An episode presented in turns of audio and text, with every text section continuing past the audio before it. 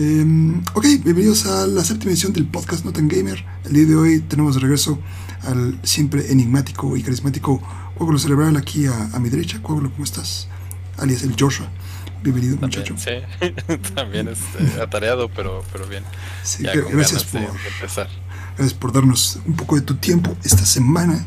Um, ok, vamos a comenzar con las noticias rápidas de esta semana, que es una semana bastante movida. La verdad ha sido los últimos dos, tres días como que se ha empezado a juntar la vorágine de, noticias. Y la cosa dice así, ha habido un nuevo rumor que salió justo el día de hoy sobre el supuesto Switch Pro. Llevan anunciándolo, bueno, se lleva rumorando alrededor de un año este Switch Pro, inclusive más. Y hoy salió otro nuevo rumor donde dicen que posiblemente lo van a estar revelando previo al E3 y esto daría como partida para que durante el E3 se anuncien ciertos juegos. Todavía esto es como rumor, no hay nada oficialmente confirmado, pero muchas fuentes como de filtraciones y no tanto oficiales andan apuntando a que será próximamente este anuncio del, Nintendo Switch Pro. Un saludo de Snake ahí en el chat. Luego tenemos, este, se anunció hoy también un, eh, varias cosas de Sonic, porque es el 30 aniversario de Sonic. Eh, y en especial se anunció lo que es el remaster de un juego que se llama Sonic Colors Ultimate que salió para el Wii. Yo lo, me había equivocado y había dicho que ese era el nuevo juego. No, esto es un remaster del Wii. Lo siento, la cagué y va a llegar el 7 de septiembre. Y sí hicieron un teaser de un juego nuevo de Sonic que al parecer llegará en 2022, pero no hay nada, nada claro por ahora. Otro juego que se aclaró fecha de lanzamiento fue Dying Light 2, que va a estar llegando el 7 de diciembre. Pokémon Legends Arceus estará llegando el 28 de enero de 2022, a pesar de que no hay mucho gameplay. Y mañana tenemos una transmisión de Far Cry New Far Cry 6 ya estaremos viendo qué pasa, les lo reportaremos próxima semana. Y hoy hubo un State of Play con Horizon Zero Dawn donde mostraron gameplay que se ve muy mamón y tampoco hubo fecha de lanzamiento. Entonces, así empezamos la, la primera jornada de, de, de, gameplays y trailers y demás. Yo creo que se va a poner bastante sabroso de aquí a que sea el, E3. Eh, ok, Ahora, con eso puesto sobre la mesa, eh, recordándoles a todos nuestros aficionados pamboleros, tenemos aquí en la parte de abajo el marcador oficial de la Liga MX. Este, no, no estamos patrocinados por ellos, obviamente. Simplemente estamos haciendo un servicio a la comunidad para todos ustedes. Eh, vamos a. Sí, claro, claro. Este, ¿Perdió el América o algo? Eh, en algún punto tuvo que perder. Sí, sí pero, pero, recientemente, pero no, no sé cómo andan mm, los ¿Cómo fue el camino? Según yo, sí. Según yo, perdió con Pachuca. Y luego Pachuca perdió con alguien más. Y ya. Sí, pero sí. perdió Pachuca. Sí, claramente perdió Pachuca. Entonces. para los que no saben, yo le iba al Pachuca. Bueno, son de esos, de esos equipos que en un momento le, le, fui mucho tiempo y después como que se fue, se, se cebó. Pero sí, soy el único del DF que le va al Pachuca, probablemente en los últimos cinco años. es, que, es que hoy vi que, se burlaron de alguien, pero no sabía si era ah, americanista o no. Ah, entonces no, no, sabía cómo estaba el fútbol, es verdad es que estoy muy desconectado, entonces por eso preguntaba si qué, qué, qué había pasado, cómo llegamos a una final. Otra vez el Cruz Azul, dispuesta a perderla. Ah, sí, Cruz Azul. Ah, sí. Yo le voy a Cruz Azul y es siempre el mismo cuento. Pero, ¿sabes cuál es el, el tema que la vez pasada, cuando estaban jugando en el Estadio Azteca, yo realmente pensaba que iban a ganar. realmente, porque fue como una remontada de esas que no, no tenían sentido. Inclusive tú lo comentaste, creo que en ese entonces, de que parecía tan, tan como televisivo el, el momento. Fue, fue, fue, un, fue un supercampeones, marca Diablo. Fue, fue puro script, este, eh, Televisa, güey. Sí. O sea, no, no, no, fue, fue, sí, dije. Sí, no sé cómo, cómo lograron hacerlo así, pero salió así del portero en el último minuto, llega, cabecea el balón y gol. Exacto, pero, fue con gol de portero, que fue lo. Sí, ¿no? Eh, supercampeones, Benji Price, no sé, güey. Benji Price. Fue como. Fue, fue, fue de esas cosas que dices, ¿cómo? No me acuerdo con cuántos jugadores extra estaba el Cruz Azul. Ah, claro, tenía creo que dos jugadores menos América. Tenía todo para ganar, güey. Todo para ganar. Y dijeron, ¿sabes qué? este año no queríamos ganar. Hay que mantener la tradición. Y la mantuvieron. Y mira, yo creo que si va a ganar Cruz Azul esta final, lo va a hacer de la manera más pinche posible. Va a ser así como con un gol, así, y ya. No, nada épico ni nada. Así, el Cruz Azul funciona así, güey. Gana el primer partido como 4-0 y pierde el que sigue como 6-0. Entonces es como, al parecer, este rollo de hay que dando y dando Pero tomado muy literal, en serio. Demasiado ah, ok, se burlaron de los del AME por sus fiestas con escorts. Ah, Otra fiesta de escorts. No sabía Madre de Dios. Tenemos ahí un aficionado de, del Santos Laguna. Saludo, saludo para Edu ahí en el chat. Este, pues bueno, que gane el mejor de parte de, Santos y, Cruz Azul. Ahí veremos el movimiento en el, en el marcador en la parte de abajo. Este, entonces, mucha suerte para ambos. Bueno, vamos a comenzar el día de hoy con un tema que tocamos la vez pasada, la semana pasada. Y cosa curiosa, cuando publiqué el video, porque para todos los que nos están siguiendo en YouTube o están viendo este video después, eh, estamos en vivo todos los jueves, más o menos por ahí de las 8 y media de la noche, en twitch.tv diagonal soy yo bajo la bajo tech. Y este, tocamos este tema de Twitch contra los streamers de las tinas de baño. Pero resulta que uh, justo cuando publiqué el video, que fue como un día después, el día viernes, a los 20 minutos salió un enlace en el blog oficial de Twitch, donde daban como mucha aclaración de todo lo que era el tema de las tinas de baño y demás. Entonces, este, Coglo me recordó el día de hoy, oye, hay que darle como cierre a esta parte. Y, este, y pues sí, son de esas cosas como irónicas, ¿no? Que de repente pasan. Este, pero sí, Twitch ha hablado sobre toda la controversia que se dio la semana pasada y ha puesto el pie como así de, hey, bueno, más o menos así está la cosa. Em, el punto es que lo que pasó con todo de que quitaron la publicidad del canal de Amurant y parecía que había sido como una movida medio, medio así rápida, resultó que al final Twitch dijo, ¿sabes qué? como que, pues sí, medio me pasé, no debía haber hecho eso. Se retractó en ese aspecto, le devolvió la publicidad a Amurant.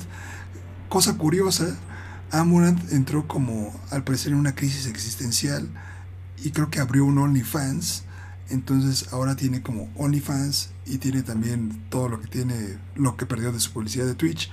Este, aparte, Twitch creó una nueva categoría que se llama, no les voy a mentir, aquí les, eh, la categoría se llama piscinas, bueno, albercas, tinas y playas. Entonces, básicamente es eh, ah, cualquier persona que quiera hacer un stream en traje de baño y demás, se puede meter en esa categoría en específico. Y ahora ya hay un montón de, de streams dedicados a eso. Y el Just Chatting ya nos lo dejaron a nosotros los, los que queremos hacer nada más contenido así los que estamos en seco. Exacto, exacto. Los que estamos totalmente en seco. Y pues básicamente eso, eso es la onda. Ah, y a estar revisando un poquito como de sus, el tema de sus políticas de, pues de contenido sexual y, y lo que está permitido y lo que no está permitido y cómo esto va a impactar a, a todo el tema de, de los publicistas, bueno, de los, de los anunciantes, perdón. Este, entonces, pues. ¿Qué, podemos sacar de aquí, mi queridísimo Cuauhtémoc Cerebral? ¿Es, ¿Es demasiado tarde para Twitch en hacer estos cambios? Eh, a veces parece que Twitch está siendo manejado por un grupo de becarios que no, que, no tiene como cierta cautela. Este, eh, no, no se, se está echando muchas losas encima de Twitch al tener este tipo de errores tan como, como viscerales. Pues Twitch de cierta manera ha sido punta de lanza en todo este fenómeno de streaming, ya sea de gaming o del just chatting o del just chatting pero húmedos o mojados. Entonces, pues ellos están definiendo las normas de servicio conforme va evolucionando incluso la misma plataforma que van creando los usuarios, porque los usuarios son los que han encontrado estos vacíos legales, los han sabido explotar. Y entonces Twitch es como de un momento. Yo no había pensado que se podía hacer esto. Espera, debo revisar qué pedo. ¿No? Entonces, no puedo culpar a Twitch de ser tan, ¿cómo decirlo?, tan gris, porque creo que ni siquiera ellos entienden bien lo que crearon, ¿no? Como cuando un desarrollador saca un juego y los jugadores encuentran N cantidad de estrategias que los desarrolladores nunca pensaron que se iba a poder así, ¿no? Entonces creo que Twitch en este sentido está también descubriendo, conforme con los usuarios, qué pedo, ¿no? Porque también hay dinero y con dinero baila el perro, o con el dinero uno se pone traje de baño. Este. Eh, pero justo, para poner en contexto lo de este streamer, pues este streamer estaba perdiendo entre 30 y 40 mil dólares al mes. No, o sea, tampoco es una, cifra chiquita. Pero, ¿qué publicidad hoy en día no está hipersexualizada? Sí, o sea, es como muy pues, normal, entre, ese, entre comillas, ¿no? O sea, no debería serlo en pero así es, ¿no? Así es la sociedad. Hay, hay un aspecto como súper sexualizado que va siempre ligado con la parte de publicidad. Este, y es parte de nuestra realidad, ¿no? Y es eh, no solo en esta plataforma de contenido, sino en otras plataformas de contenido, ¿no? También este, YouTube, Twitter, Facebook, TikTok también está ahorita así vuelto loco con, con ese tipo de, de cosas. Y pues sí, como tú dices, es una cuestión de cómo las marcas, o en este caso las, las empresas de, servicios de streaming o contenido de redes sociales, pueden como malabarear la cantidad gigantesca de contenido que generan los usuarios, que es un chingo, para poder hacer esos filtros que traten de tapar cualquier jalada que se le ocurre a la gente, porque la neta, luego hay veces que dices, güey, ¿cómo se les ocurre este tipo de cosas, no? Y perseguir la chuleta y si puedes encontrar la manera de traer una mayor cantidad de, vistas, lo vas a hacer. Ese es el asunto. Sí. Es ir revolucionando. Eh, quien haya empezado la meta o este rollo de traje de baños, supervisionario, supervisionaria, porque supo explotar. Ahora sí que las fortalezas de la plataforma a su favor. O los agujeros legales de la plataforma a su favor. ¿No? Entonces, pues tampoco es cualquiera persona que se haya encontrado esta parte, ¿no? Sí, y, aparte lo, curioso es como eh, este tipo de, soluciones de parte de Twitch en las que como que al, principio se echa para atrás, eh, bueno, da el, da el paso y luego se echa para atrás, este, pues también da como ese incentivo de que se pueden probar cosas distintas puede ser como arriesgado en ese aspecto, como mientras siempre vayas en esa delgada línea de los términos de servicios y puedes probar algunas cosas y tal vez te sales con la, con la tuya, ¿no? Depende un poco de la suerte con la que cuentes. Y, y tampoco, por ejemplo, lo de Twitch, este, hay que recordar que es un negocio y si esta chica está ganando 30 o 40 mil dólares al mes, ¿cuánto estaba ganando Twitch? O sea, tampoco es como eh, le es muy fácil a la compañía decir, ¿sabes qué? Prohibimos algo que nos está generando una cantidad de dinero absurda. Mejor lo volvemos a una categoría. Punto. Ya, todo el mundo feliz. No lo prohibimos. Nadie se queda desmonetizado. Este, la gente sigue viendo lo que quiere ver porque al final tiene que ver con un este contenido de consumo y de una elección de consumo, ya sea los intereses que cada quien esté buscando. ¿No? Pero es eso. Es tener opciones de consumo y eso es lo que hace la plataforma. Y lo más, lo chistoso que, como bien tú mencionas, es que ahora que está esa nueva categoría, también para ellos, para Twitch, es algo que les sirve porque ahora pueden dirigirse a ciertos anunciantes que tal vez estén de acuerdo o que busquen como ese perfil de gente y o marcas que estén como relacionadas en ese segmento que se quieran anunciar en ese tipo de streams. O sea, por ejemplo, no sé, marcas de eh, trajes de baño, este, autopartes, servicios mecánicos. Eso lo veo un poco más complejo. Aceites para carro. Lubricantes, tal vez, no lo sé. Eh, estaría bien fomentar este, la educación sexual entre jóvenes. Eso, no estaría mal, digo, considerando la, la, cantidad de hormonas y pubertad que está en la audiencia eh, base de Twitch. Muchas gracias a Gabo por ese raid. Este, bienvenidos al, al, stream, muchachos. Este, y pues sí, o sea, la verdad, al final es un negocio. Twitch es un negocio. Y si la gente está viendo esos streams de, de tines de baño y ahora tienen su categoría y se siguen este, viendo esos streams, pues que mejor, ¿no? Ya después vendrá otra categoría nueva seguramente. Y o podría irse a la baja esta y al final morir. Uno nunca sabe. Eso ya el tiempo lo dirá y la audiencia más importante será la que estará dando la, la decisión si es o no lo que quiere ver. Y eso creo que demuestra lo que realmente quiere ver la gente y no tanto lo que tal vez nosotros en nuestra burbuja gamer percibimos que debería tener Twitch cuando el mundo es un poquito más complejo, no lo sé. Pero incluso en juegos hay tendencias, ¿no? Este, de cierta manera el MOBA dominó Twitch durante un muy buen rato, League of Legends dominó Twitch durante un muy buen rato y después se fue este también fragmentando, ¿no? Están los de Valorant, están los de Counter Strike, están los de Fortnite, Minecraft, o sea, está todo el Battle Royale, eh, Call of Duty. Entonces, este, digamos que la gente también va conforme a las tendencias, conforme a lo que está jugando, conforme a lo que va buscando, conforme con lo que va creciendo, ¿no? Entonces, mientras haya un contenido para cualquiera, creo que eso es una parte muy positiva de la plataforma. Claro. Sí, o al final es esa como evolución, ¿no? Y, que todo ese tipo de contenido distinto tenga un lugar dentro de Twitch. Y antes de, cerrar este tema, me gustaría tocar un, un punto importante que es en ellos aquí, es que ellos dicen que a pesar de tener como lineamientos acerca de lo que es un contenido sexualmente sugestivo, eh, el que una persona sea vista como sexy por otras personas no va contra sus términos y condiciones. Entonces, eh, Twitch dice que no, que no va a ir contra una persona nada más por el hecho de que esa persona es sexy, porque eso va contra... Sería como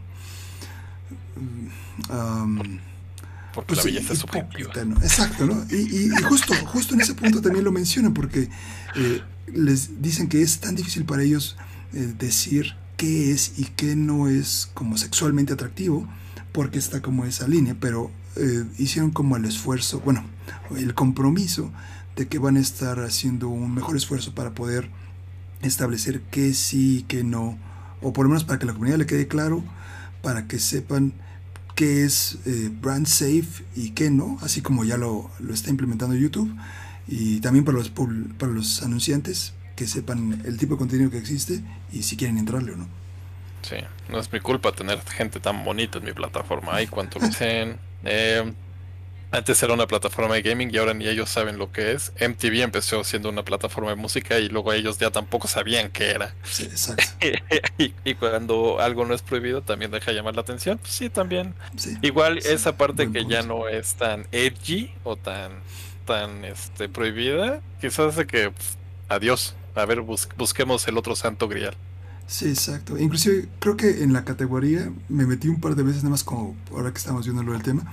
Este y pues ya está el clásico, el clásico güey que pues nada más está haciendo como pura pura estupidez, o sea, están poniendo ahí un al Carlos Milos y este lo ponen en la tina de baño o ponen un meme o ponen un gorila.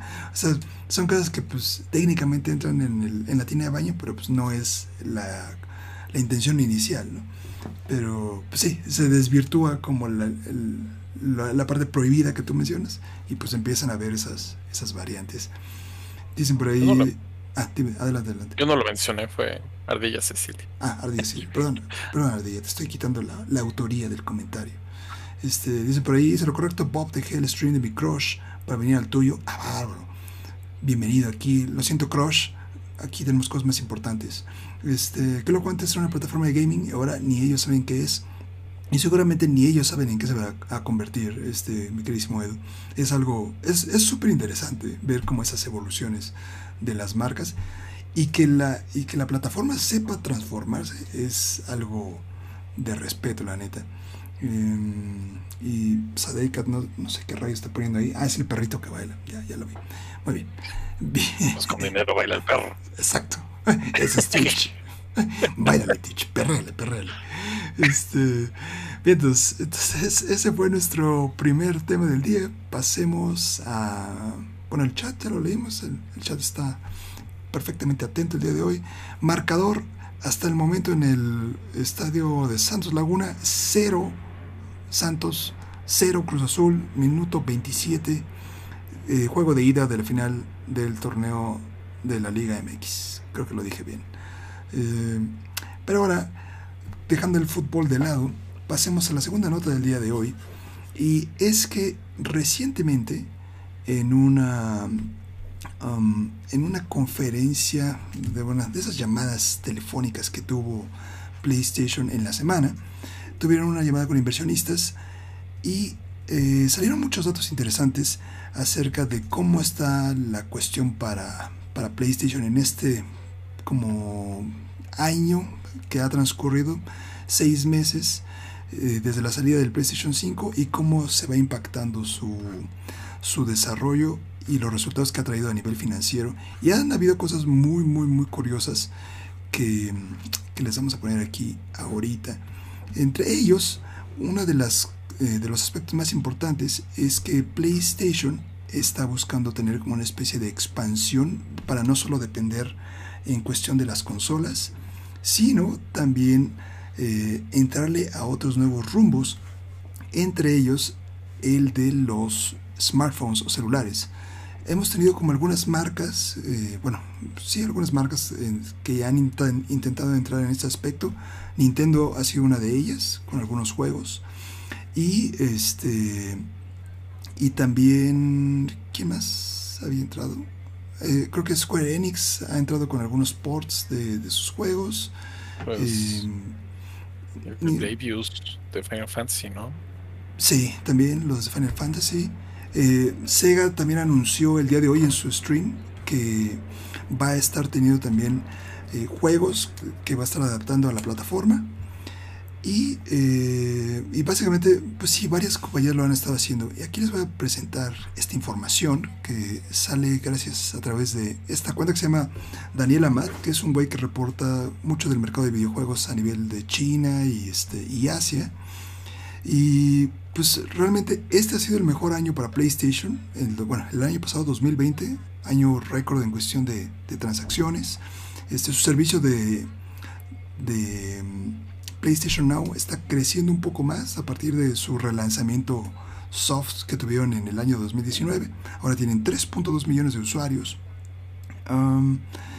y tienen en la mira varias cosas nuevas, entre ellos el servicio de la nube, el ampliar sus servicios, sus juegos como servicio, eh, entrarle al mercado de PC haciendo más ports de sus IPs. Eh, entre ellas se mencionaba que iban a estar sacando Uncharted 4, recientemente sacaron Days Gone y obviamente la inclusión en la parte de mobile. ¿Cómo crees que sea el, el futuro, digamos, para estas megamarcas de videojuegos, mi queridísimo chavo? ¿Crees que el, sea lo correcto meterse a ese mercado de, celulares y pasarse a PC, esa diversificación, ¿crees que es algo como natural? Este, ¿O están queriendo abarcar demasiado y tal vez empezarán a perder piso? Pues, híjole, es muy complicado. Pero pues el Sony Xperia, por ejemplo, tiene su aplicación de PlayStation. y puedes usar los controles para jugar con el PlayStation, según tengo entendido. Eh, entonces no se me hace totalmente normal que quieran incursionar en la parte de móvil. Ya Final Fantasy tiene su aplicación, su juego, este, varios lo han estado jugando en nuestro grupo, lo jugaron. No se me haría descabellado ver un Teamfight Tactics que se puede jugar muy bien en celular. Este, que hayan hecho sus ports a PC. Ahorita está Horizon Zero Dawn, está en Steam, por ejemplo. Yo estoy esperando el, remake de Final Fantasy VII que salga a PC, que ya de todos modos está el 12 en Steam. Están como varios juegos este, de PlayStation y de Xbox en PC. O sea, al final quieren abarcar más personas, ¿no? Y la mejor forma de llegar a varias personas es a través del celular, porque todos tienen uno, todos cargan uno. Ha habido un boom de videojuegos en en mobile y que incluye a muchos mercados, gente grande, gente chica, este, gente que no jugaba, gente adicta al Candy Crush, este, sí, ¿no? O sea, también hay que considerar que son jugadores, están jugando, están interactuando con una interfaz, ya sea en sus tiempos de tránsito, este, en la combi, eh, el asaltante cuando les robó el celular ya tiene con qué jugar, eh, en pecero, eh, en el camión, en trayectos largos, sobre todo cuando estamos en una ciudad tan congestionada, es un mercado enorme que pueden explotar muy bien, sobre todo con microtransacciones. No veo problema. Sí, y aparte, um, siento que a mí se me hace algo, muy inteligente y esa parte de diversificación creo que es algo muy natural. Y creo que lo mencionan también ahí en el chat este, sobre la relación con lo que está habiendo en cuestión de quién está dominando ahora en esta generación, nueva generación, si Xbox o PlayStation. Creo que más bien se vuelve cada vez más difícil identificar a un jugador dominante porque ya cada quien está como haciendo su pedo, ¿no? Este, Xbox está muy fuerte con la parte de Game Pass, este también le está metiendo mucho a esa que sea tan tan difuminado el que puedas jugar en PC o en Xbox, que sea todo como un servicio. Nintendo está también este, diversificando, está abriendo recientemente y recientemente, recientemente clausurado un parque de diversiones en Japón por el tema del COVID. Este, PlayStation está entrándole al tema de las series y películas, este, ahora con esta onda de querer meterse también a, los smartphones. Eh, al final, las compañías necesitan mantenerse vivas y si están viendo que hay una, un tema de inversión fuerte en ciertos sectores que antes no habían estado ahí y pueden proporcionar entretenimiento de calidad, pues qué mejor, ¿no? Creo que habría que poco a poco irse quitando el estigma de la etiqueta de no es un gamer aquel que juega en celular o que nada más juega Candy Crush, porque al final está jugando un algo electrónico, una pieza de, pues sí, de, de entretenimiento electrónico en un dispositivo. Y a veces algunos de estos juegos tienen gráficas y, mecánicas tan bien hechas que podría ser un juego de consola. Por ejemplo, Genshin Impact, yo nunca lo he jugado, pero el hecho de que lo puedas jugar tanto en tu celular, o en tu tableta, o en PlayStation, en Xbox o lo que sea, se me hace algo súper bien hecho y se ve muy pulido. No todos los juegos son Flappy Bird, ¿no? Hay juegos que, que realmente tienen ese nivel de calidad y si pueden entrar estas marcas tan fuertes con esas IPs tan conocidas y dar un juego chingón, qué mejor. Sí, es, incluye diversificación de mercado, incluye inclusión de mercado a posibles jugadores que no necesariamente se consideran como jugadores, pero que lo son. ¿no? O sea, siempre digo, mi mamá jugó mucho Zelda en su momento, ya el 3D la rebasó, jugó muchos RPG y ahorita simplemente se dedica a jugar Candy Crush, se dedica a, esos juegos de rompecabezas, pero le gustan y le encantan y, y le dedica un rato a eso. Entonces, es un mercado muy interesante y justo como mencionas, si pueden generar contenido de calidad para estas personas, y ganar en el proceso, pues qué mejor, quizás eso va a reducir la brecha que hay entre generaciones, ¿no? Que un abuelo pueda jugar con su nieto, que un papá pueda jugar con su este papá o con su hijo, ¿no? O que haya este entendimiento de que es un juego y cómo puede nutrir un juego la vida de quien lo está haciendo, ¿no? De quien lo está jugando. Sí, sí, es ese aspecto como social está padre, ¿no? Sobre todo ahora que recientemente, por recientemente hablo los últimos tres, dos años, que el tema del crossplay ha sido como cada vez un poquito más implementado, tanto entre consolas como consolas con PC y luego consolas PC y smartphone. Entonces creo que eso es algo que puede ser muy, muy natural. Y dicen por ahí, ¿eso significa que en el futuro creen que alguna compañía de las grandes competidoras podría quebrar? Yo digo que al contrario, este tipo de estrategias haría que sea más difícil que una compañía de ese índole quiebre porque tienes tantos tentáculos de donde ir a agarrar el dinero que si te falla uno, pues nada más lo mochas y buscas otra manera de, de compensar esa parte de dinero, ¿no? Entonces, no lo no creo que sea fácil que una compañía de ese calibre quiebre, al menos que haya como un producto que sea tan malo, así como el Wii U, que fue como un, desastre de ventas. Eh, pero si la juegan tranquilamente, podrían estar, a mi parecer, muchísimos años más en, en funcionamiento. Y adelante, adelante. Y depende del mercado. Japón utiliza mucho, el mercado Japón de móvil, de juegos de móvil, es enorme, es grandísimo. Los japoneses se la pasan jugando en su celular. Y por eso hay juegos de PC que no pegan tanto, pero en Corea sí pegan. ¿No? Entonces también tienen que entender el mercado, a quién va dirigido y cómo explotarlo. O sea, tampoco son enchiladas, o bueno, que a lo mejor sí, pero no son, este, pero hay que entender bien hacia dónde se están dirigiendo. Y, y eso es un punto súper interesante porque ellos mencionan aquí en su, en su presentación, este, le ponen ahí un, número a, a, las plataformas, este, el mercado de PC. Este, creo que le ponen en 47, no sé, no sé si sea millones de dólares, este, 170 millones de dólares el, mercado móvil y 88 millones el de, el de consolas, pero también el tema de los países a los que se están enfocando, también China para ellos es un, un país súper interesante por la base de jugadores que hay en el país y que son clientes potenciales, ¿no? Obviamente con, con los bemoles y, y limitantes que podrá haber a nivel eh, restricciones de gobierno y tecnología y demás ahí en China, ¿no? Este, pero, es un mercado gigantesco en, potencia, ¿no? Entonces, es enorme. Sí, entonces tienes tantas diferentes avenidas para, para poder hacer negocio que creo que va a ser muy difícil que veamos alguna de estas compañías andar tronando y creo que se va a poner cada vez más, más interesante quizás el, concepto de gaming que tenemos ahorita podría cambiar. ¿Crees que esto se, se, de aquí a, no sé, 5 años, 7 años, el gaming se transforme de una manera en la que no, no habíamos visto? Por supuesto. Creo que siempre ha estado en constante transformación y aceptación.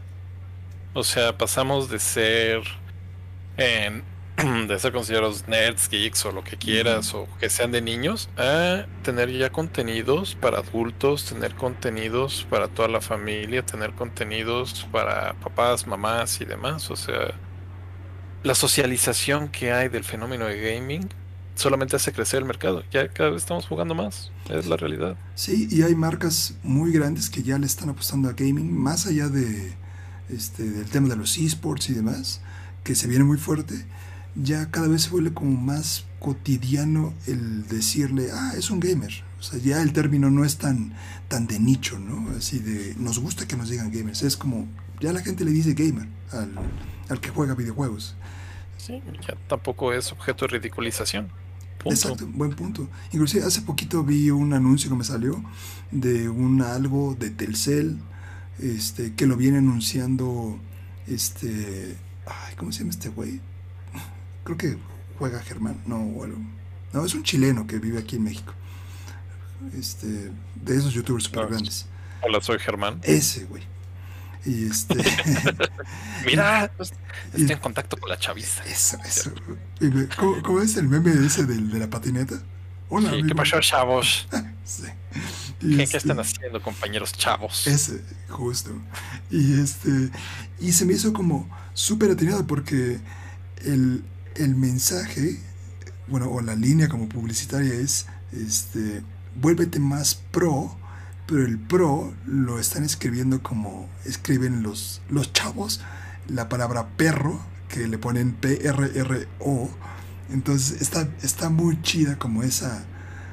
Eh, le dieron así como en el clavo en el mensaje y cómo, cómo llegar a esa audiencia. Eh, está súper chingón.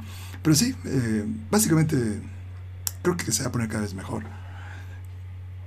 Dicen por ahí en el chat, las bebidas energéticas consideran a los gamers una gran opción de mercados, totalmente.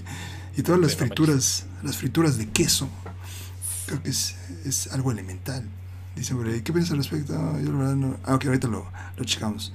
Pero este, sí, sí, creo que el, creo que es un buen, una buena época para ser gamer y creo que hay muchas opciones para ah. Tanto para hacerte de equipo o por si quieres eh, entrar a los esports o quieres hacer transmisiones o simplemente si quieres jugar tienes de mucho donde escoger. Y conforme y también digo va a conectar gente y eso va a ser este la parte interesante no ya no va a ser ya no son los Nintendos ahora son los gamers. Exacto. Es, es, es en serio o sea más allá de eso. Sí. Y bueno y, tenemos también personalidades ya ya mencionaron el chat a Tifu por ejemplo. Hay como estas personas hiper famosas ahora, los niños lo idolatran. Este está cañón, o sea, ese tipo al parecer puede ser el Michael Jordan del Battle Royale junto con Ninja o este Shroud, ¿no? Sí, es una, es una locura. Eh, también está, por ejemplo, Doctor Disrespect, que también es en la comedia anglosajona es muy grande. Y ese es bastante adulto, ¿no? No, no es tan chavo. sí, sí. Inclusive su contenido está como dirigido en ese aspecto, ¿no? O sea, el, tono y la música y la apariencia, el mullet y todo es muy, muy ochentero, ¿no? este, Voy a hacer una pregunta que también te hice en el chat, pero también tengo dudas. A ver, este, ¿El Fortnite está decayendo? ¿Realmente está muriendo? Creo que es de los ah. mejores generadores de contenido este, que trasladan eh, elementos de la cultura popular, como los Avengers y todo este rollo, creo que metieron ahorita deportistas, este, al videojuegos. Entonces, ¿realmente está muriendo? Ah, yo creo, o sea, la verdad no conozco números así como oficiales. Creo que lo, poco de números que, que he visto es que sí ha habido como una tendencia a la baja. Pero yo creo que es un poco con el tema de, uh, uno, del género del Battle Royale que pues sí tuvo como su boom a finales de 2017, principios de 2018, que todos empezaron como a jugarlo y este y creo que es algo muy natural de que el género vaya bajando, ¿no?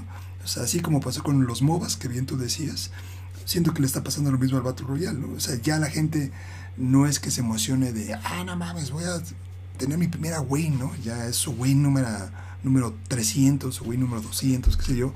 Este, y creo que se ha dividido muy fuerte lo que es la base casual y la base como competitiva. Más tendiéndole a la competitiva porque siento que entrarle a Fortnite ahorita como jugador casual es una locura. O sea, porque te encuentras a un güey y te empieza a hacer un tag mahal en lo que tú le metes dos disparos, ¿no? Este, eso nunca me gustó el Fortnite, la verdad. Sí, y es muy difícil intentar meter a alguien y decirle, oye, mira, vamos a jugar una partida, ¿no? Cuando a los dos segundos te encuentras con un, una cuenta Smurf y te mete ahí este, la construcción de tu vida, ¿no?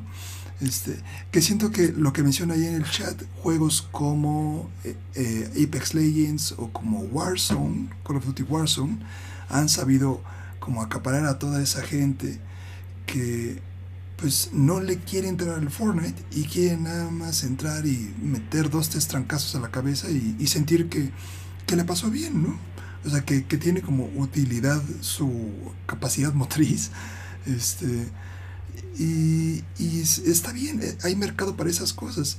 Solo creo que pues, Fortnite, como tú bien dijiste, sabe incorporar elementos de la cultura popular de una manera impresionante en su juego porque todas las temporadas tiene algo nuevo, ya sea una alianza, creo que recientemente anunciaron una alianza con la NBA, tienen compromisos con la NFL, no me se me haría raro de que en algún punto hicieran algo oficial con FIFA para el mundial o este uh, no sé, digo está todo el rollo de, de Avengers, este Star Wars, es impresionante la capacidad que tienen como de negociación y de incorporación de esas propiedades de marca dentro del mundo, aunque no tengan ni un carajo que ver con lo que está pasando en la temporada de Fortnite, ¿no?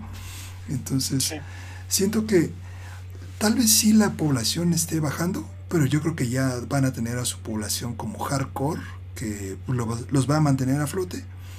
Y quizás de aquí a no sé, 6, 7 años más, este, tal vez ya es demasiado bajo y, piensan buscar otra cosa o sale otra cosa nueva, ¿no? Siento que es difícil ver morir a Fortnite, Siento que es como, como una cucaracha radioactiva así bien, bien poderosa. No creo que la maten pronto, la verdad. Siento que va a ser algo muy difícil. Pues, sí, no, y, de todos modos, Fortnite empezó con otra idea y se volvió Battle Royale. Que fue lo que más pegó, porque entiendo que era otro tipo de juego. Y es, de ese juego casi no se habla. De versus the World, ¿no? Este... Sí, el de Salva el Mundo, ¿no? Ajá. Y con Call of Duty, creo que Call of Duty supo aprovechar muy bien este su. Ahora sí que su IP de shooter. ¿no? Que ya se venía gestando durante N cantidad de mismas iteraciones de Call of Duty. Y simplemente lo simplemente copiaron la fórmula del Battle Royale y lo volvieron un digamos mucho más serio, ¿no? Este, porque Fortnite al final mató a PUBG de cierta manera. No lo mató, sigue vigente PUBG, pero, o sea, cuando llegó Fortnite fue como, wow, y además porque PUBG es un juego que tenías que pagar por él. Entonces el modelo free to play también despiso despegar el Battle Royale como, como pocas cosas. y que es, es algo como muy, muy sensible, ¿no? O sea, porque como desarrollador me imagino tantos años que le metes a nivel de inversión personal, este, desarrollo, para después decir, nos la jugamos en hacerlo gratis. O sea, en términos de inversión, creo que es algo que solo quizás, estoy hablando así a lo loco, ¿no? Quizás solo compañías grandes se pueden dar el lujo de hacerlo.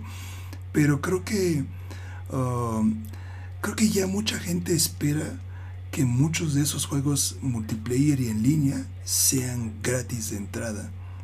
Y, siento que se vuelve muy raro que sea un juego de ese calibre que sea de paga. Porque es una barrera automática, ¿no? Sí, sí, es más fácil probar un juego y clavarte con un juego gratis y estar grindeando lo demás que este que pagar por él y que no te guste, ¿no? Y ahorita, por ejemplo, Bomberman Online, que es el Battle Royale de Bomberman, este que lo estuve jugando y que era así como, no manches, son mil pesos. Y me esperé y fue como, ay, mira, esta es la versión gratuita de Bomberman y ahí me tienes jugando algunas partidas, ¿no? Este, sin siquiera comprar el juego base. Pero están todas las microtransacciones que te va a ser un pay to win espantoso esa cosa. Oh, Dios. los personajes están, están. No los he checado. Está oh, interesante, pero creo que nadie juega en un este Ahí los gatos. Este, en un, digamos, panorama equitativo. Mm, ya. Entonces algo va, algo van a descubrir que sea OP y lo van a explotar como si no hubiera un mañana. Oh, bueno, ahí habrá que ver que también lo, lo andan balanceando, ¿no? Ahí la, el tema de la meta y todo. Sí, y además ya, ya lo dijeron y sí, de cierta manera Fortnite en consolas ayudó un chorro Sí, inclusive yo me acuerdo cuando salió PUBG y estabas tú y Memo que jugaban PUBG. Yo quería jugar PUBG en ese entonces, pero no había PUBG para PlayStation, entonces por eso me fui relegado al Fortnite y pues luego cosas pasan, ¿no? Este, pero sí, es, es muy curioso cómo el que llegues primero no significa que vas a, a pegar más fuerte porque pues, necesita el modelo ser lo suficientemente atractivo para la gente para poder engancharse. Y creo que Fortnite le dio el clavo. Y ya de ahí como que abrió las, las puertas para que muchas otras marcas le entraran y cada quien estuviera proponiendo como cosas chidas, ¿no? Creo que el género Battle Royale está para el que le guste. A mí la neta ya me ya no me da nada de emoción. Este, pero pues habrá gente que le gusta ese tipo de competencia, ¿no? Y esto es súper padre. Sí, y justo creo que no es quien llega primero, es quien llega bien al final, ¿no? Eso es un, esto es un maratón, no es una carrera. Exacto, sí. Pues vamos a ver quién, quién llega al final de la carrera de, del Battle Royale y este qué otro género sale después de aquí a dos, tres años, ¿no? Que pues quizás nos empiece a enganchar. Igual repetimos un ciclo, o ah, sea, eh, realmente no necesariamente tiene que innovar, pero porque se toman tantos factores en cuenta. Pues, de repente hay juegos como Among Us que pegan y despegan muy cañón. ajá, está como más de nicho el Phasmophobia, por ejemplo, que, nos clavamos un ratito con ese. Están los MOBA, está el factor deporte electrónico, lo quieren volver para competencia, no lo quieren volver para competencia. Este, están los juegos de un solo jugador, ¿no? Entonces, pues hay de todo para todos y de todo, ¿no? Y bueno, Ardilla Cecilia lo hice, ¿no? Las tendencias cada vez duran menos porque hay mayor oferta, también hay una oferta enorme y es muy abrumante, es increíblemente abrumadora. No sabes a veces por dónde empezar, qué probar, qué seguir, dónde meter tu dinero. Este, y pues hay veces que nos casamos con un juego. sí. Y eso está bien. Sí. También. Sí, sí, sí, sí, es totalmente respetable.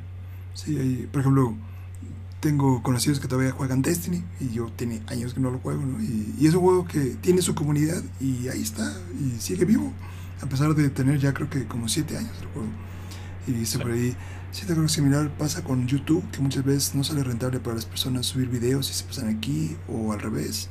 Este, pues sí, al final es, eh, como bien dirían por ahí, eh, no, no es tanto trabajar duro, sino trabajar como más eficientemente, ¿no? O sea, no por pasarte 10 horas enfrente de la computadora vas a hacer mucho dinero, ¿no?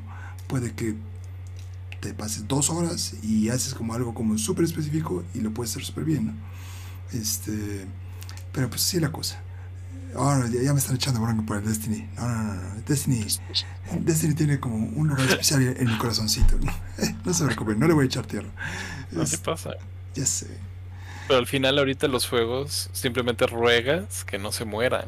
¿no? Ya ni siquiera es que lo adquiriste y lo puedes jugar cuando quieras. Ruegas que por favor el soporte siga, la gente siga, haya comunidad, porque hay juegos que se han muerto. Sí. ¿No? Incluso cuando cierran los servidores, todos los jugadores se reúnen en un solo lugar a, hacer como esta, e, estos esquemas ceremoniales virtuales que trasladamos de cierta manera de nuestra sociedad, lo trasladamos a una sociedad virtual. Es impresionante cuando cierran un servidor, ¿no? el dolor que causa el duelo, la pérdida. es, es como esa onda como, como tipo vaya así de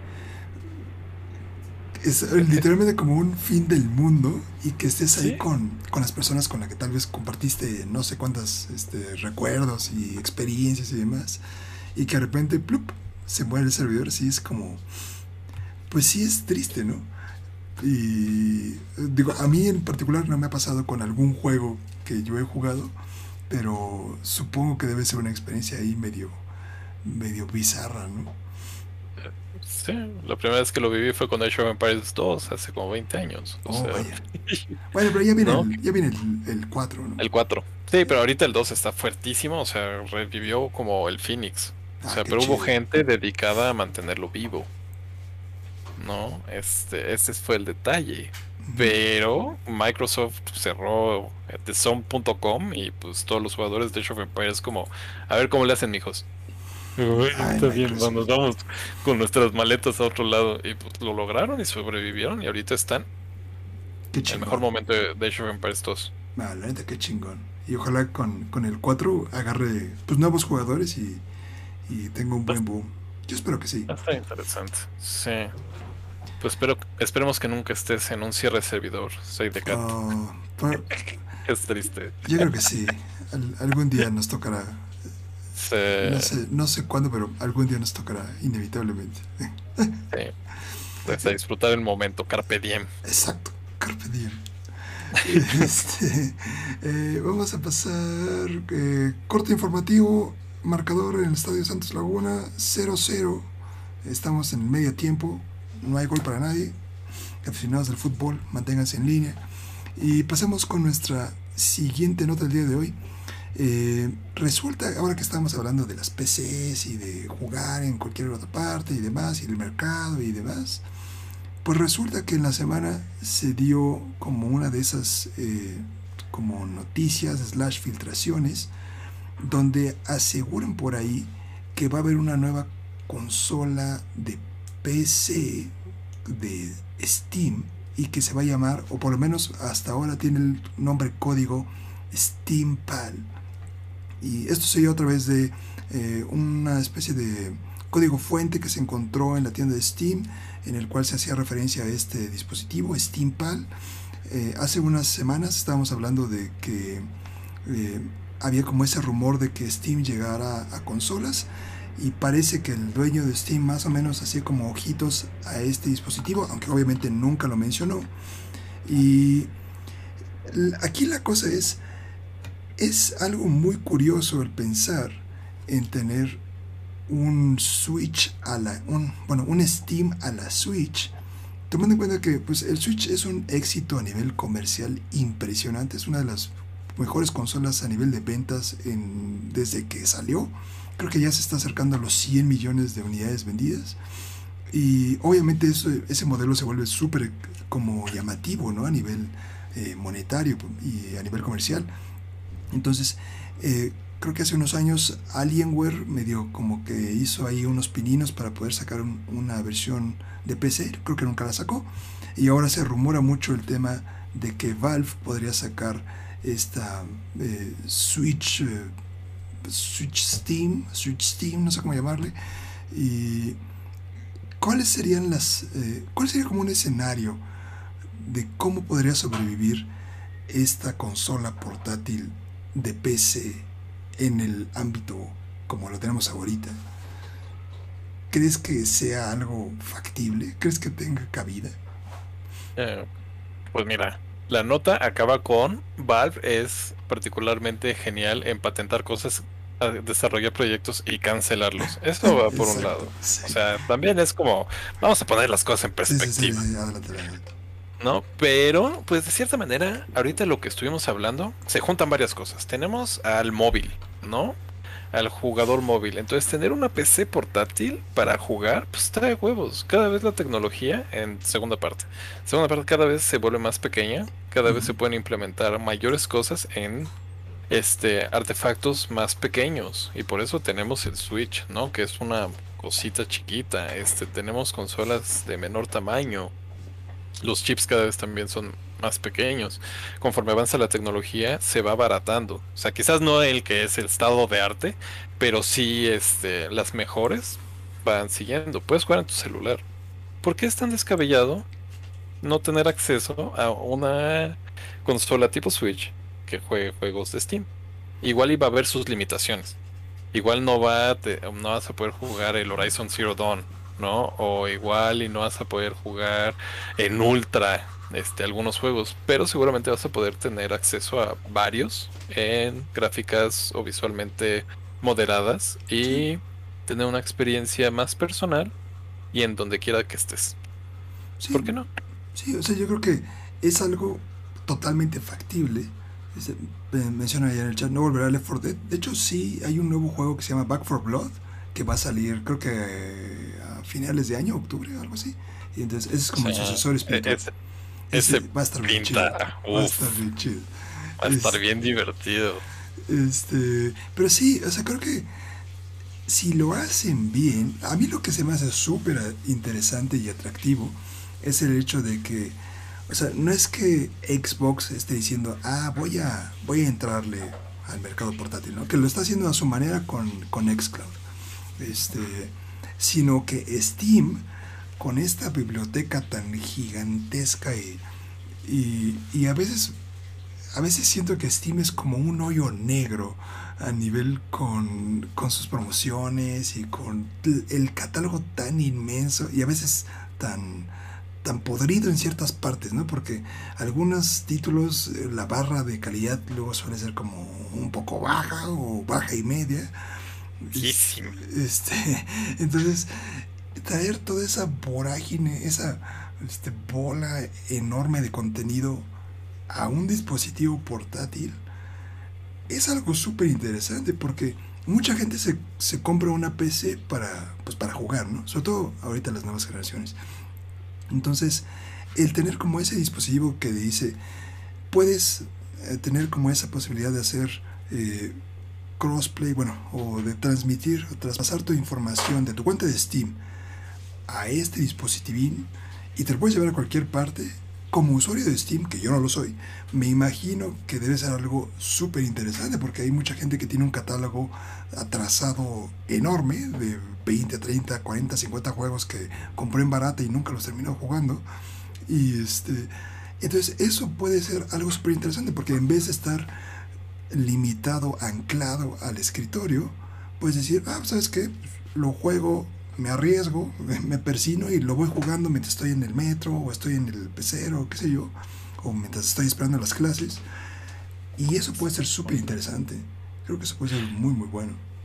Y, está otro factor de socialización, ¿no? Y, en algún momento lo leí en una discusión en Twitter y decían, bueno, ¿por qué las consolas terminaron siendo tan populares en ciertas regiones? A diferencia de el gaming de PC, ¿no? Y tiene que ver mucho con accesibilidad. Una consola te da para más de una persona, ¿no? Puedes jugarlo con tus hermanos, en caso de que los tengas. Este, la PC es como más personal, por eso el nombre también PC, ¿no? Computadora personal. Pero ahora si se logra consol consolizar. No, no, sé, e, e, esta gama quizás acceder al hardware este, a un menor costo va a permitir que varias personas logren convivir en un mismo espacio. ¿no? Jugando otro tipo de juegos. Quizás las LAN van a ser más fáciles de hacer. Este, o quizás de plano nos perdamos en la virtualidad y ya matemos las reuniones familiares por completo. Pero al final, este, es esa parte, ¿no? Quizás también va a ayudar a socializar, a traer la PC a otros, a otras personas que quizás no han convivido tanto con este, no consola, pero sí formato para jugar, ¿no? Sí, y creo que ahí es un punto súper interesante porque la PC es, es cara. O sea, entrar a PC es, es algo eh, no tan barato como una consola. No es tan accesible. O sea, si le dices a un padre de familia, ¿no?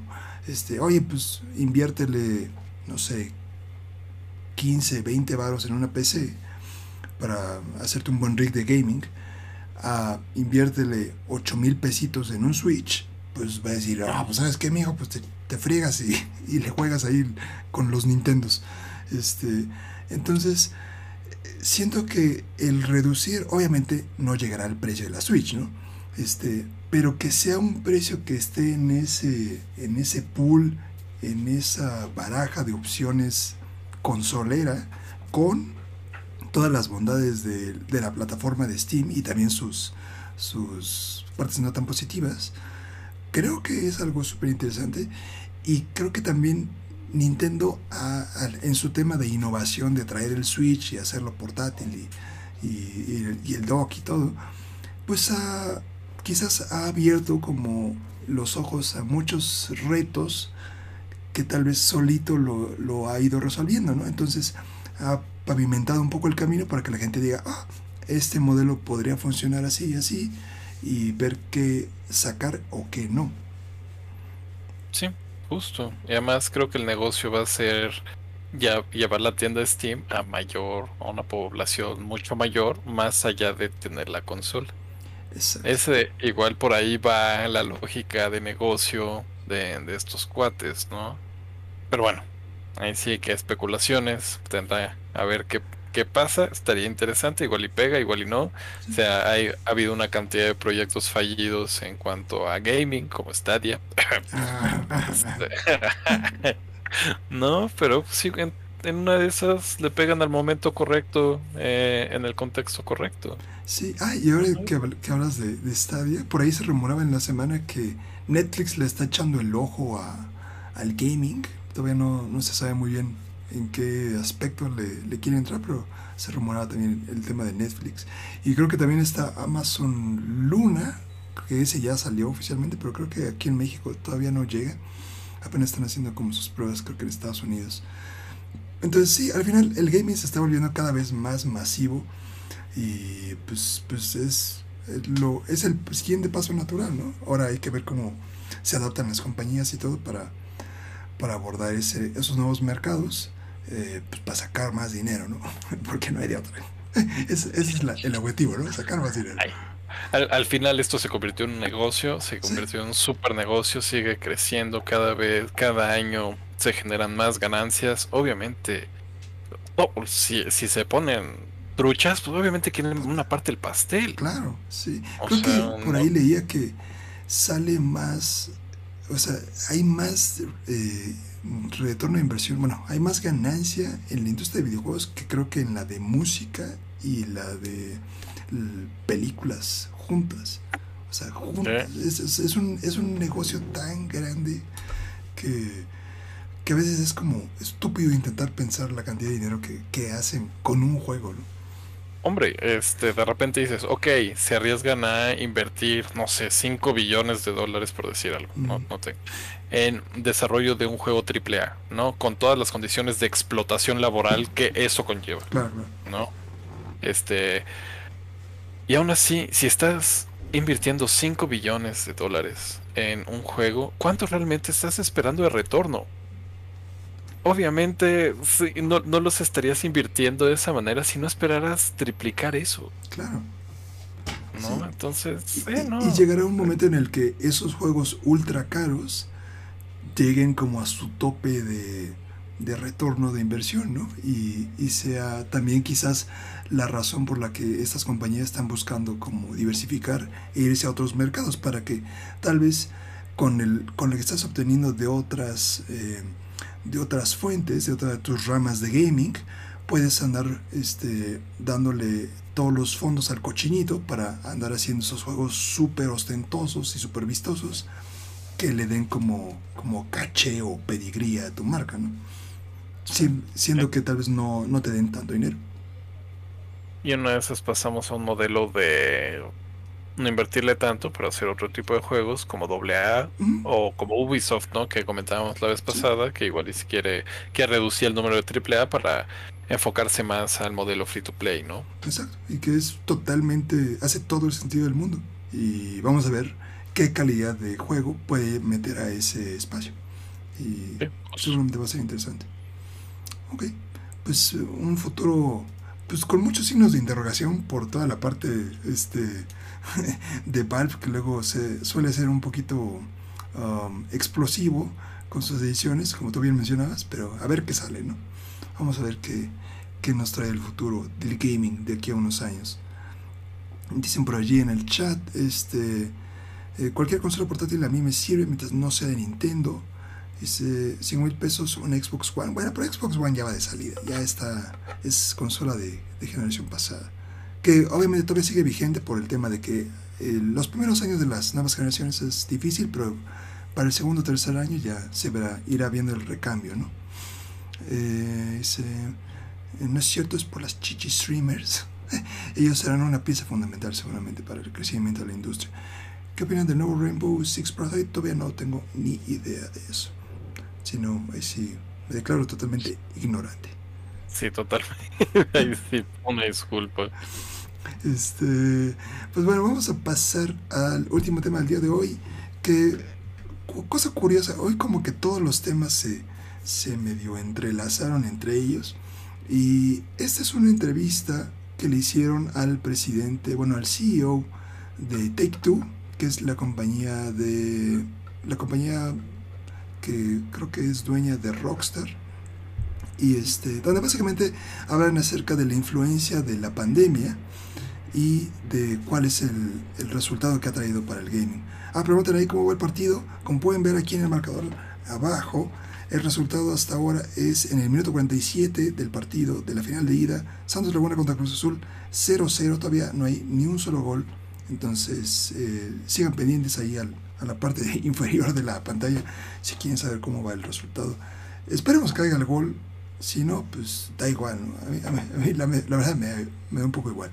Pero este, no tengo ningún vecino cruzazuleño, si no les diría cuando cae un gol. Porque tengo un vecino que le va a la América. Sé que le va a la América porque cada vez que está jugando en la América y mete gol, este, gritas y, y se escucha todo el edificio y, demás. Entonces, Nada como Chilpa. Ese sí ah, estaba plagado de, de, americanistas. Sí, toda la unidad, ¿no? Bueno, varios de la unidad. Varios de la unidad se reunían. Yo, yo sabía cuando jugaba en la América porque veía varios este, habitantes de Chilpa con sus playeras del América. Ah, decía, hoy juega. Hoy, hoy no estoy aquí. Adiós. Sí. Y, y, aparte es el, es el estruendo como a nivel este, vecino colectivo. Es un, fenómeno muy interesante. Sí, te, enteras si meten gol o si les meten gol. O sea, da igual, te enteras. El lamento y la gloria convergen en una misma unidad. Total. Este, ese es el fútbol aquí en, México, señores y señores.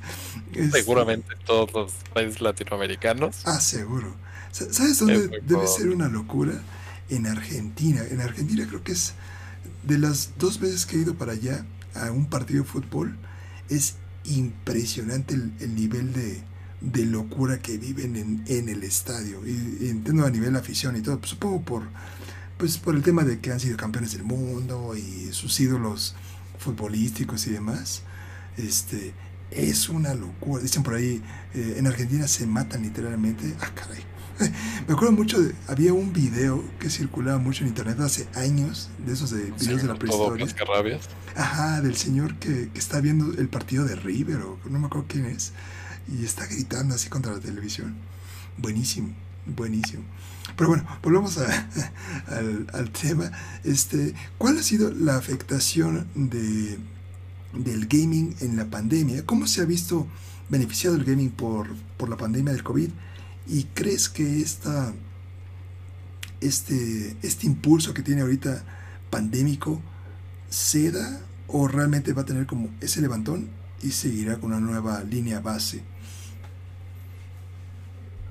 Pues algo mostró la pandemia es que muchos nos refugiamos en esta parte de los juegos. Este fue una manera de socializar con nuestros amigos que quizás nos reuníamos y hemos encontrado en los juegos una forma de mantener contacto y haciendo una actividad lúdica. Em, más gente empezó a explorar los juegos justo para matar el aburrimiento o encontrar algo nuevo que hacer.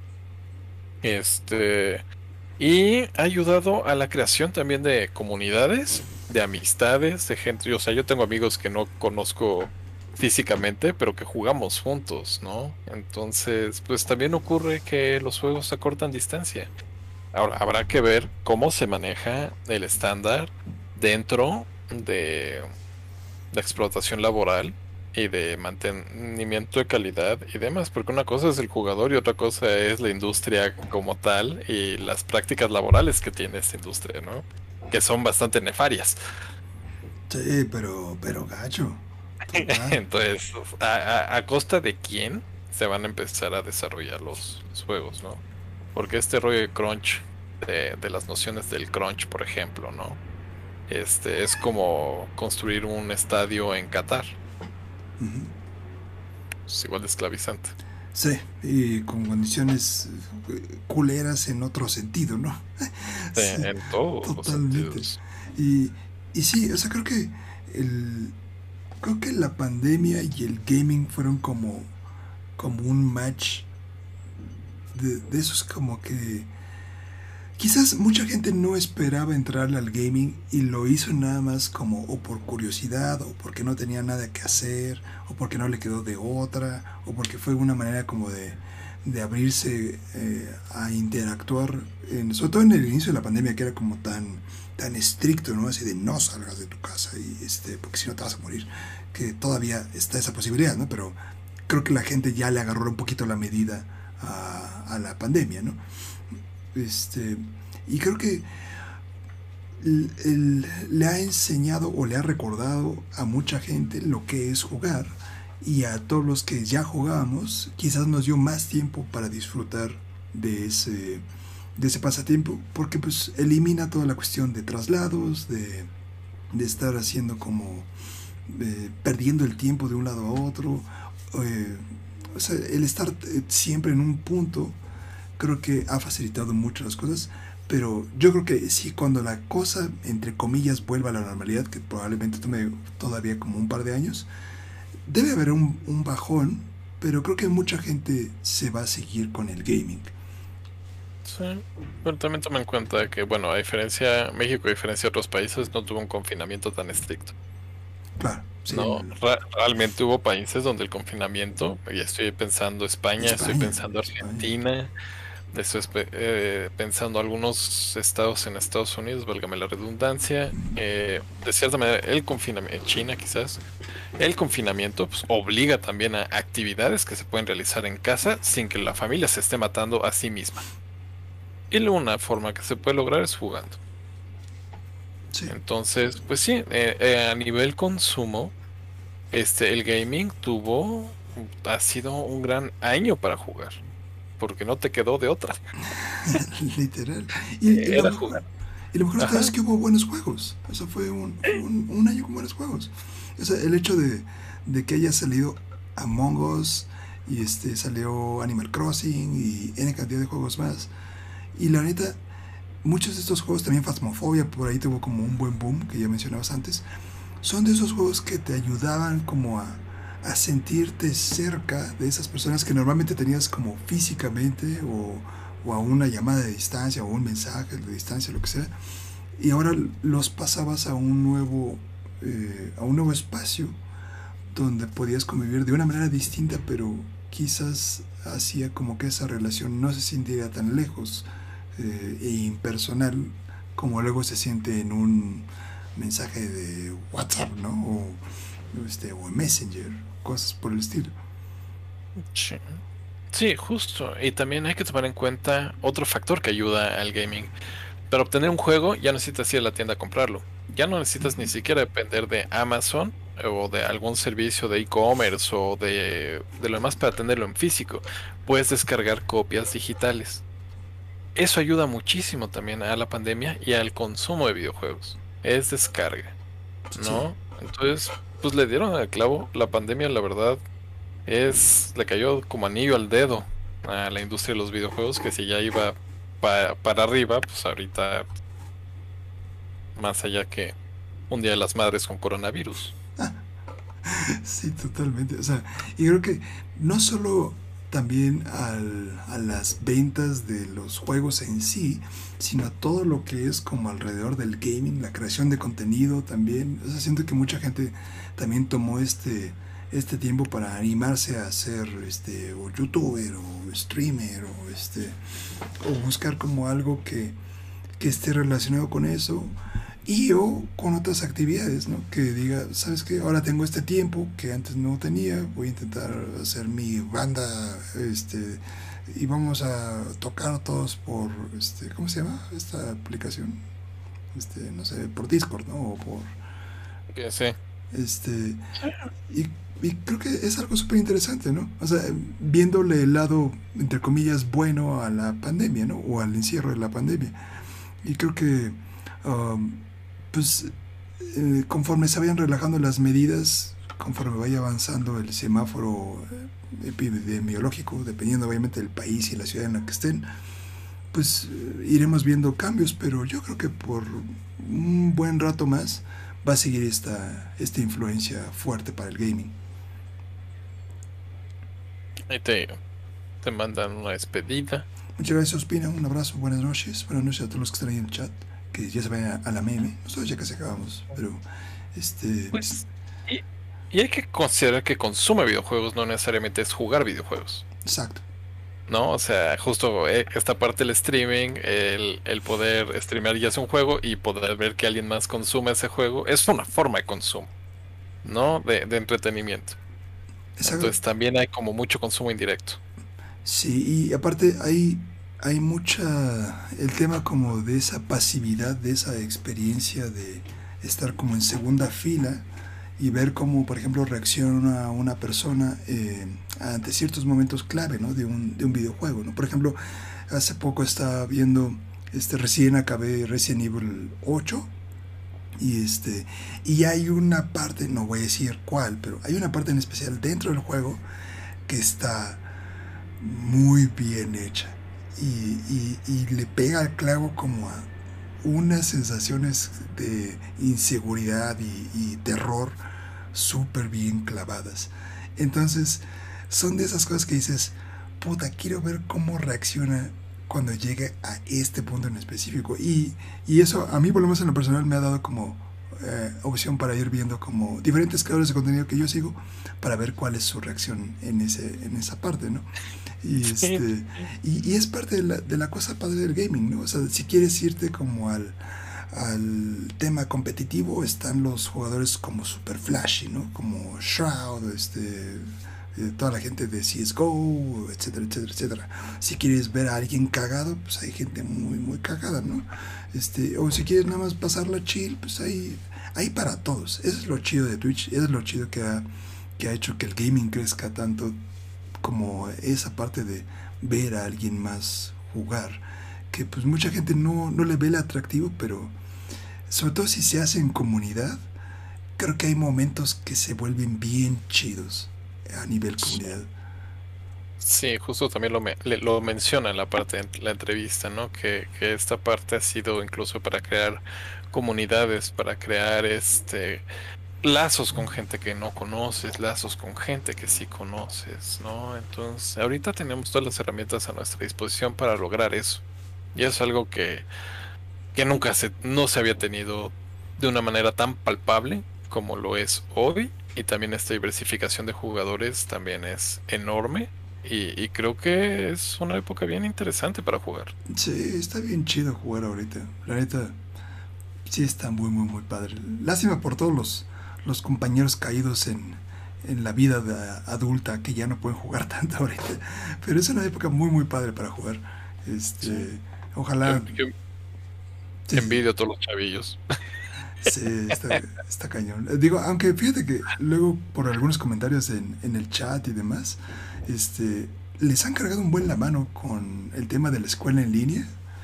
Entonces no, no pueden jugar tanto. Obviamente no es lo mismo que un trabajo que un trabajo de 8 a 6, ¿no? Que, que pues ahí sí no tienes tiempo ni de nada, ¿no?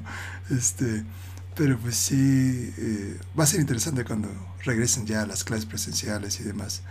Pero este, por ahora la clase, las clases en línea están también haciéndoles ahí un poquito mella a los chavos. Pero aguanten, chavos. Todavía, aún así, la vida no es tan mala.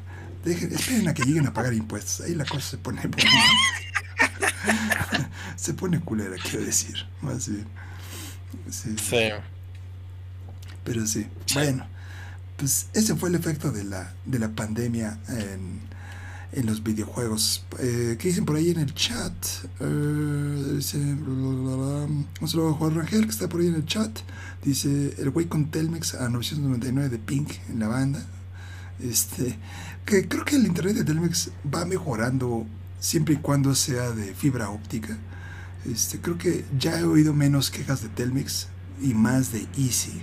Si está por ahí Ardis en el chat, este, nos, nos podrá decir de la mejor no hablemos de Easy, es tema sensible. Ya sé, ya sé. Dice problemas fiscales, no me lo recuerden. Este, me pones un examen de forma presencial, me destruyen. Pobres. No tengo idea cómo es hacer un examen en línea. Este, en estas modalidades ahora. Pero este el acordeón debe ser lo más fácil que se debe sacar. exacto. Así, ¿estás viendo algo? Y eh, con las tres pantallas así, los dos monitores. no, pero Google. este, dice por ahí, dice, aquí sigo con mi odio. Ay, es decir, ni más sentido pésame por, por tu sufrimiento con Easy. Pero son los que cambiaron de Axtel a Easy. Sí, ese sí. los, nativos de Easy no, no hay tanta, no hay tanto pedo. Sí, esa transición dolió, dolió, bastante. Digo, yo ya me como que estoy en un buen lugar con el proveedor que tengo ahorita, pero sí, Axtel fue fue el paraíso durante unos buenos años. Nos era bueno, barato, buen precio. Bidireccional. Bidireccional. Sí. Ah, F. F, F en el chat. F, literalmente F en el chat por Axel.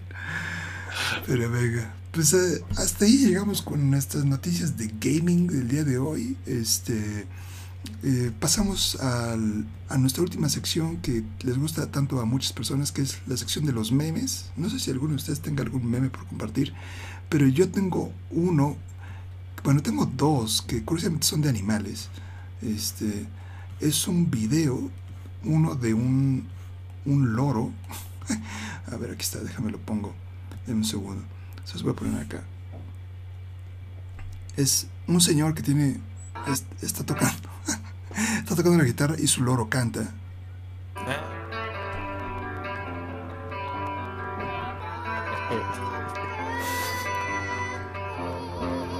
Hay, hay unos loros de metal bien chidos.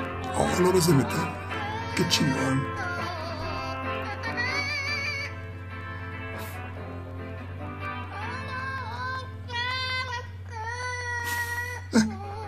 Él tiene lengüita. Sí. No tendría pájaros, la verdad. Dicen por ahí, no soy de México, pero comparto su dolor por el apurador. No, ya, ya, suficiente, suficiente. Este, porque no es una compilación de todos los memes al final de cada podcast. Este, es que luego no, no encontramos tantos memes. O más bien es lo que pues, de repente sale como en la vía nacional, pero últimamente no ha habido como nada. Ah, algo como tren del mame. Sí, no, así tren del mame es fuerte. No. Ah, pero pero realmente hagamos un banco de memes de la semana. Mándenselos todos aquí al querido Tech, al show, y ya los estaremos. Eh, podemos hacer una compilación a partir de ahí, ¿no? Sí, sí, sí, para tener ahí nuestro. Los cagados de cualquier país, no hay bronca. Sí, no, nada más que nos pongan un poquito de contexto ahí, sí es algo como muy, muy local, así como para entenderlo así. Pero este pero sí, dicen por ahí loro metalero, ventos animales, banco de memes stage. Sí, pásenos sus memes y este para poder hacer esta sección un poquito más más chida con su colaboración, claro que sí. Este, yo me río de puras pendejadas con mis amigos. Está bien, para eso son los amigos, para reírse de puras pendejadas. Este, canal de banco de memes en el Discord, creo que sería lo correcto, me parece perfecto, ahí para que lo pongan. Este, pero bueno, sin más memes por compartir el día de hoy. Creo que ha llegado a su final esta séptima edición del podcast No Tan Gamer. Ah, mi queridísimo Joshua. Ah, espera, me está pasando mi queridísimo Joshua una foto ahora mismo. Este. se acabaron las restricciones. Antes de. de cerrar esta sección, déjame ponerlo aquí. Tenemos aquí a. Este, para los que no sepan qué es esto, esto es de una serie que se llama Friends. Espero no, no ser tan viejo como para decirles si espero que la conozcan, ¿no? Por lo menos de oídas. Este dice dice, estamos, estamos removiendo, removiendo algunas restricciones, algunas restricciones. Estamos removiendo algunas restricciones. La pandemia se ha acabado. ya sé. Uh, sí, esa gente que, que, se toma la pandemia tan a la ligera es me desespera un poco, pero uh, les deseo lo mejor. Les, deseo lo mejor. Que no se enfermen, por favor. Por el, su bien y el nuestro. Este. Sí, pero bueno, ya cada vez falta menos, cada vez falta menos. Según esto nos van a vacunar de aquí a, agosto, ya tenemos que estar vacunados. ¿Les creeremos o no? No lo sé, pero... Den el chip de Big Gates, ya déndelo. Quiero mi 5G. Échenlo aquí. Chingada madre. ya, quiero mi chip. quiero ser controlado por Bill Gates, a ver qué se siente. Ser Bill Gates por un día. Ser un, un Bill Gates bot. BGB. Sí. Bueno, ya acabará esto, ya acabará, ya acabará. Sí, sí, no. Ya, llevamos un año y un año y medio casi, entonces. No, no llevamos un año y medio ni a un un año, dos, un año, dos meses. se, siente de como año y medio. Se siente de 14 meses a 18 hay una diferencia por lo menos de 120 días. Bueno, por lo menos ya pasamos un año, ¿no? O sea, un año. Ya. Un año de pandemia que se siente como de tres años. Este. ahí vamos. Ahí vamos.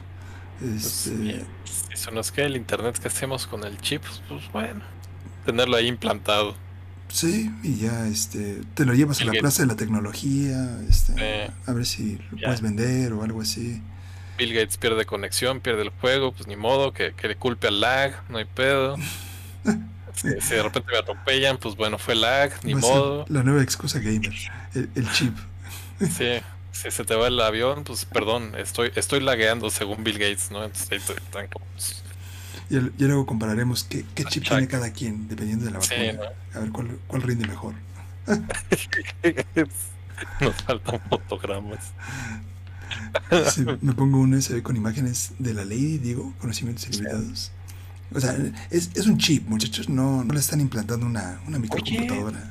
igual vas a poder descargarte tu Microsoft Office, no hay mm, pedo, y ahí hay que tener Word y todo el pedo, el Excel, vas a igual como NIO, pues eh, como Matrix, pero así como te conectan y es como y hasta hacer tablas dinámicas, ¿no? fórmula de Excel. Soy más productivo. No. Ese es su PowerPoint. Y aparte con, con el, la madre esta que les conectaban aquí. Sí, no, en la silla gamer. Así. Tu vacuna va en la nuca, joven. Ah, pero ¿por qué todos los demás en el brazo? En la nuca, dije. ¿Y por qué la vacuna mide como 25 centímetros? Eh, eh, estoy tranquilo y cooperando. Dice que ponga mi chip con 3 terabytes de streamer. Santo Dios, es demasiado. Sí, creo que 3 terabytes es, mucho, muchachos. Pero bueno, eh, seguramente por ahí este, unos cuantos gigas serán de streamers en, en su hot tub. Este, pero bueno, ahí le vamos a dejar, muchachos. Gracias por, por este buen desmadre para cerrar el stream. Nos vemos próxima semana. Yo creo que próxima semana sería una buena semana para hacer nuestras predicciones del E3. Este, vamos a ver si podemos juntar a los ilustres miembros que se han dado una vuelta en las ediciones anteriores del podcast, al Gabuabo y a, y a Jao, para ver si hacemos una quiniela del E3 y a ver quién le atina más predicciones. Pero lo voy organizando en la semana y ahí les aviso cómo está la cosa. Vale, vale. Este, Vietos, mi querido Joshua, muchas gracias por esta, de nuevo contando con tu presencia. Eh, gente pambolera del chat, 0-0, sigue el partido, no, hay movimiento, no hay goles. Muchas gracias a todos los que están ahí en el chat, que hicieron una vuelta. Este, los que están por ahí, eh, hablando, Sadeikar, Edu, Ardilla Cecilia, Ospina, Muchas gracias muchachos, los que estén en las sombras también desde ahí. Nos vemos el día jueves, próxima semana. Mañana el podcast está en YouTube. Pasen chido, jugar Rangel también por ahí. Un abrazo. Chao, chao. Eh, Bill Gates no nos deje de actualizar. Dame mi 5G, Bill Gates. 5G.